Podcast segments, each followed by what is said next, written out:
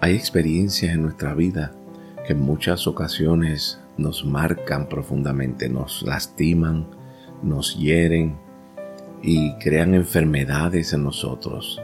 Pero esas enfermedades no son enfermedades fisiológicas, no son enfermedades que con una pastilla se pueden sanar o curar.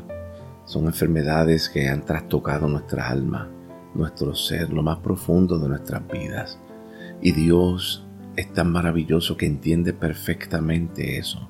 Él sabe lo que es ser lastimado en el alma. Cuando Jesús estaba en Getsemaní dijo, mi alma desfallece hasta la muerte. Él sabe lo que es el dolor de primera mano. Él sabe lo que es tener el alma abatida, angustiada por el dolor tan terrible que causan las situaciones en esta tierra, en este mundo, y el amor por los seres humanos. Las experiencias de las relaciones con los seres humanos son las más extraordinarias, pero a la misma vez las que causan más dolor. Y en este día yo quiero recordarte lo siguiente, cuando Dios envía a Jesús, dice el Salmo 7, dice que Él envió la palabra y los sanó y los libró de la muerte.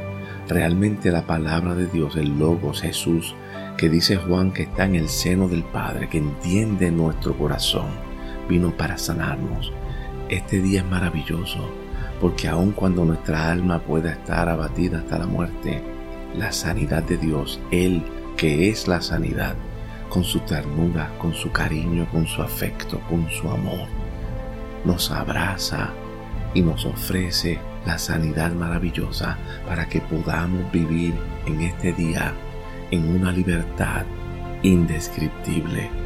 Él es nuestro sanador.